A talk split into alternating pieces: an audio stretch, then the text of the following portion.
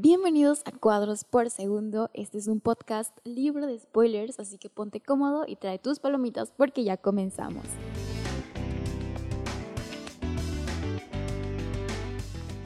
Bienvenidos una vez más a Cuadros por Segundo. Me alegra un montón tenerlos de nuevo en este espacio en el que hablamos de pelis, de series y todo lo referente a la cultura pop. Antes de iniciar con el tema del día de hoy, eh, les recuerdo una vez más que en este podcast no somos expertos ni críticos de cine ni jurado de la academia, así que pónganse cómodos, traigan su botana, traigan su bebida porque ya vamos a comenzar. Y así como ya vieron en el título, el episodio del día de hoy se va a tratar sobre los villanos más entrañables que nos ha dado el séptimo arte. Hace unos días les dejé en mi Instagram personal, que es arroba eh, que me dejaran sus villanos favoritos y me inspiré en esas respuestas para hacer el conteo del día de hoy, así que lo hicimos juntos. Muchas gracias por participar y para que igual ustedes participen y me compartan eh, sus gustos eh, cinematográficos, vayan igual a seguirme a mi Instagram o al de cuadros por segundo, que es arroba cuadros por segundo. El por es una X, entonces vayan a seguirnos. Este conteo no tiene ningún orden en específico ni jerarquía, para mí todos son súper chidos y son igual de emblemáticos. Así que para comenzar con el listado del día de hoy tenemos a un villano digno de una película de Quentin Tarantino. Y estamos hablando del coronel Hans Landa, interpretado por el actor Christoph Waltz. Este papel le otorgó el Oscar y el Globo de Oro a Mejor Actor de Reparto en el 2009. Y básicamente, eh, Bastardo sin Gloria nos narra la travesía de un clan que viaja a Europa para cazar soldados nazis y darles las muertes más espantosas conocidas por el hombre. Como en la mayoría de sus películas, Quentin Tarantino eh, se esfuerza en contextualizar y poder empatizar desde el principio con las familias judías. Es así como conocemos a este personaje Hans Landa. Durante todo el desarrollo de esta película podemos ver cómo van cambiando y se van modificando los planes de este clan de cazadores de nazis y cómo tienen que adaptarse al medio. Es de películas que, que no te cuesta tanto trabajo poner la atención y que mantiene al espectador cautivo. Así que sin duda la van a disfrutar muchísimo. Y bueno, ya saben qué esperar de una película de Quentin Tarantino. Logra que desde la primera escena odiemos al coronel Hans Landa. Y es que ese sentimiento solamente se va construyendo y desarrollando a lo largo de la película. Lo que sí tengo que reconocer mucho de Christoph Waltz es que este actor logra conectar con el espectador, sea cual sea el personaje que interprete. Lo podemos ver en otras películas como Django, igual de Quentin Tarantino, en Alita Battle Angel, de Robert Rodríguez, Big Eyes de Tim Burton, 007 eh, Spectre dirigida por Sam Mendes, el mismo de 1917, entre muchas otras. Este fue un personaje que sí se repitió varias veces y algo que se aprecia mucho de las películas de Quentin Tarantino es que eh, siempre logra este cierre de sus personajes y nunca le deja debiendo nada al espectador.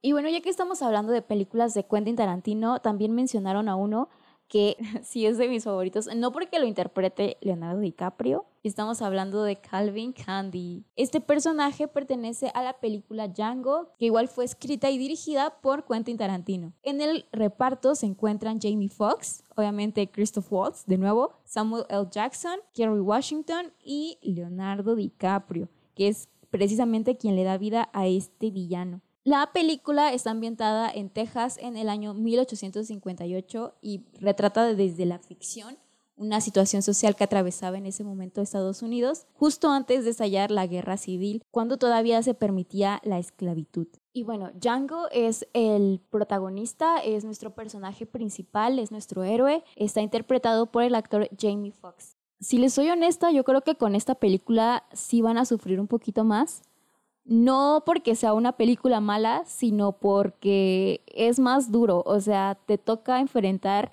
la perspectiva de Django, eh, todo lo que sufrió y cómo, cómo se va desenvolviendo a partir de eso. Nuestro villano es propietario de la plantación Candyland y obviamente de los esclavos que trabajan en ella. Y la verdad es que mi escena favorita de esta película es justamente cuando Calvin Candy explota y golpea la mesa con la mano y lo más curioso es que durante la filmación de esta escena, eh, Leonardo DiCaprio realmente se lastimó la mano y lo que vemos en la pantalla es la sangre real de Leonardo DiCaprio. Además, algo que sí tengo que rescatar de esta película es que el soundtrack es buenísimo. O sea, acompaña perfectamente cada una de las escenas y genuinamente logra mover tus emociones. Bueno, como ya les había contado, esta película, al igual que la anterior, eh, deja con un buen sabor de boca al espectador, al menos satisface a la mayoría de los espectadores. Y pues bueno, va acompañado de muchísima, muchísima, muchísima sangre, así que ya saben qué esperar. Creo creo que es mi favorita de Quentin Tarantino. Y pasando al siguiente puesto, tenemos a uno de los villanos a los que les tengo más cariño, creo. Yo sé que a todos les he dicho que son mis favoritos y así, pero es que es la verdad, son, son villanos que justamente por eso se ganaron su puesto en este listado. Y el villano del que estamos hablando es Viv Tannen, de Back to the Future, Volver al Futuro, De Vuelta al Futuro, como la conozcan. Y es que la verdad, Volver al Futuro ha sido una de las películas que creo que más he visto en mi vida. No me juzguen, la verdad es, es como esa película que ves una y otra vez y que si estás como triste la ves, que si estás feliz la ves, que si está lloviendo la ves. Y si a alguien más le pasa, por favor háganmelo saber porque todos estos años he pensado que he sido la única persona que hace esto. Esa trilogía fue dirigida por Robert Zemeckis, que para el que no lo sepa es el mismo director de Forrest Gump, y fue producida por Steven Spielberg, también ah, lo conocemos por películas como Jurassic Park, E.T., etc. Y el actor que le da vida a este villano es Thomas F. Wilson. Él funge como el típico bully de la escuela, el que rompe todas las reglas y tú no te explicas cómo carajos es que no lo expulsan. O sea, o tiene mucha suerte o tiene conexiones ahí con los directivos, o sea, no sé, no sé, pero es ese personaje. Y creo que la interpretación de Wilson eh, logra plasmar bastante bien esa sensación de enojo y repulsión que te genera ver al matón ahí, al bully, pero al mismo tiempo el miedo, el miedo genuino que te provoca esta persona que proyecta sus inseguridades a través de la violencia. Vayan a terapia, no tiene nada de malo, en serio. Si tienen problemas, vayan a terapia. Este actor obviamente representa todas las versiones temporales de los Tannen, ya saben, y siempre es el malo, siempre es el malo. Y para pasar a la siguiente posición tenemos al villano de villanos, Anakin Skywalker, o como también lo conocemos, Darth Vader.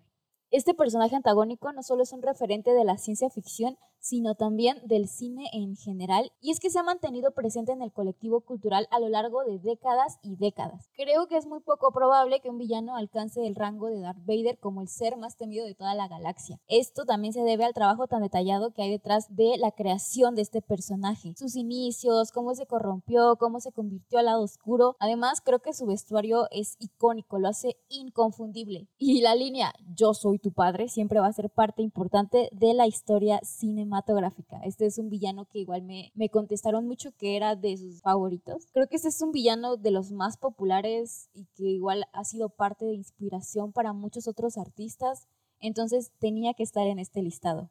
Para nuestro siguiente puesto nos sumergiremos en el mundo de los superhéroes. Nuevamente les voy a recordar que pues el podcast es de cine, así que solo vamos a hablar de películas y series y eso, sin adentrarnos tanto eh, por el momento en los cómics. Y es que no podemos hablar de villanos sin adentrarnos en el universo cinematográfico de Marvel y DC. Y es que al parecer uno de los villanos más carismáticos que hay en Marvel es Loki, que es el enemigo y a la vez el hermano de Thor. Este personaje fue creado por nuestro queridísimo Stan Lee, por Larry Lieber y el dibujante Jack Kirby fue inspirado por la deidad nórdica que lleva el mismo nombre y es Tom Hiddleston, quien le da vida en la pantalla grande. Creo que hoy en día no podemos imaginar a Loki sin pensar en este actor británico.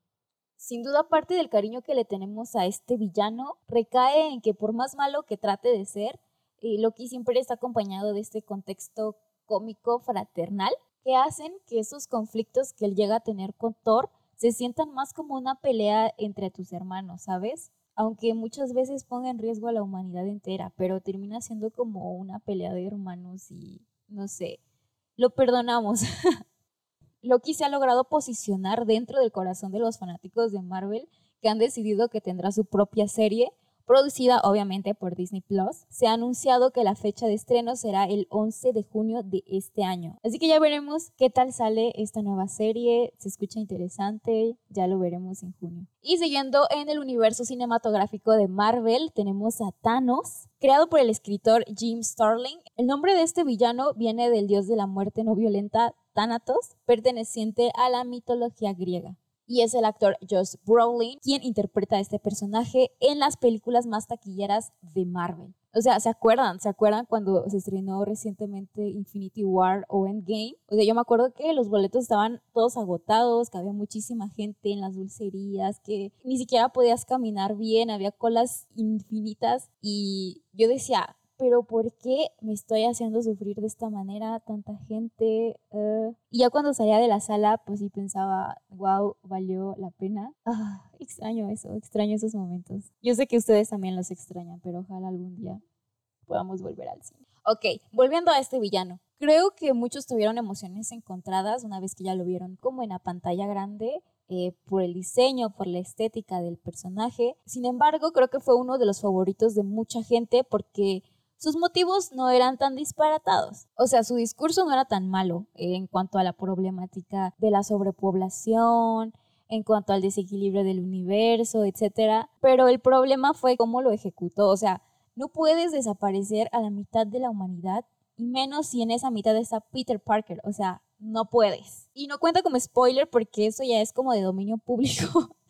ya hay muchos memes al respecto no me quiero ir, señor Stark así que no lo contaré como un spoiler. Y como último puesto en este conteo, eh, nos pasaremos al universo de DC con uno de sus villanos más memorables, el Joker, o el Guasón, el Bromas, como lo conozcan ustedes. En esta ocasión me voy a enfocar exclusivamente en la producción más reciente y también la más exitosa sobre este personaje, ya saben, la que está protagonizada por Joaquín Phoenix, aunque Hitler siempre ocupará un lugar muy especial en nuestros corazones. Joker es una película estrenada en el 2019 y dirigida por Todd Phillips. Eh, este largometraje recibió 11 nominaciones a los premios Oscar, incluyendo Mejor Película, Mejor Director, Mejor Guión Adaptado, Mejor Banda Sonora, Mejor Actor y como ya sabemos, la estatuilla se la terminó llevando Joaquín Phoenix, obviamente, por su impecable interpretación de Arthur Fleck, el Joker. Eh, creo que nunca se había visto que una película de superhéroes fuera tan bien recibida por la crítica y es que lo que hace diferente al Joker de otras de estas producciones de superhéroes no solo es como el extremo cuidado que le pusieron a toda la estética de la película, a la paleta de colores, al diseño de producción, al guion, a las actuaciones, sino que también incluye esta crítica social, que muchas veces es omitida por completo en las películas de superhéroes. Honestamente yo tengo un problema un poco con las películas de superhéroes pero vamos a hablar de eso en un episodio completo. Y volviendo un poco al Joker, creo que no tenemos que estar en Ciudad Gótica para empatizar con las problemáticas que vive Arthur porque es algo que sigue vigente hoy en día y en muchos lugares del mundo. Por eso cuando termina este film no, no odiamos a Arthur, no, no odiamos su personaje, sino que lo vemos como un antihéroe que atraviesa por su propia lucha y el contexto en el que se desenvuelve no le ayuda mucho, es decir, sufre humillaciones, sufre agresiones y lo único que te queda para poder salir adelante es responder a ese tipo de impulsos.